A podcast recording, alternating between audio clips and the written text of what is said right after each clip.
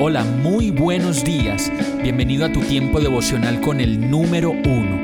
Qué alegría saludarte con la certeza de que Dios está obrando en tu vida su perfecta y buena voluntad, ya sea porque estás aprendiendo de un momento difícil o porque estás disfrutando de su amor a plenitud con paz y tranquilidad.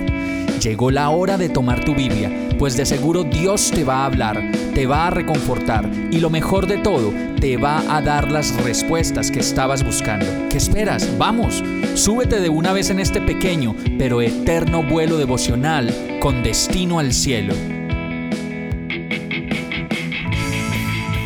Y el mensaje de hoy se llama Recobra el juicio. Daniel 4:11 dice, El árbol creció y se hizo fuerte y su copa tocaba el cielo, hasta podía verse desde cualquier punto de la tierra.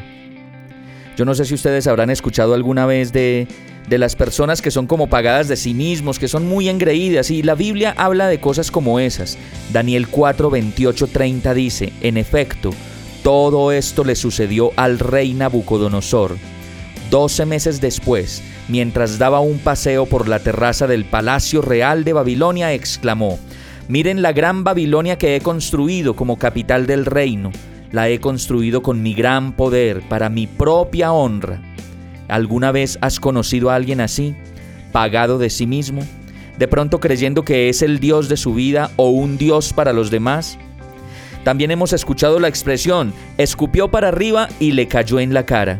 Y la Biblia habla también de esas cosas. Daniel 4, 31, 32 dice, no había terminado de hablar cuando desde el cielo se escuchó una voz que decía, Este es el decreto en cuanto a ti, rey Nabucodonosor, tu autoridad real se te ha quitado. Serás apartado de la gente y vivirás entre los animales salvajes, comerás pasto como el ganado y siete años transcurrirán hasta que reconozcas que el Altísimo es el soberano de todos los reinos del mundo y que se los entrega a quien Él quiere. Y todo esto a veces nos pasa para que, pasado el tiempo y pasada la vergüenza de nuestros actos, reconozcamos que todo lo que tenemos proviene de Dios. La historia termina en Daniel 4:34 diciendo, Pasado ese tiempo yo, Nabucodonosor, elevé los ojos al cielo y recobré el juicio. Entonces alabé al Altísimo, honré y glorifiqué al que vive para siempre su dominio es eterno, su reino permanece para siempre. Hemos llegado al final de este tiempo con el número uno. No te detengas, sigue meditando durante todo tu día en Dios, descansa en Él, suelta los remos y déjate llevar por el viento suave y apacible de su Santo Espíritu. Solo compártelo con quien lo necesite y ames Hoy, de la mano de Dios, todo será un gran día.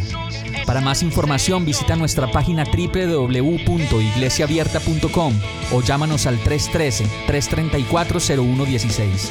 Oramos y rogamos para que cada día te enamores más de Dios y para que no pares de pasar todo tu tiempo con el número uno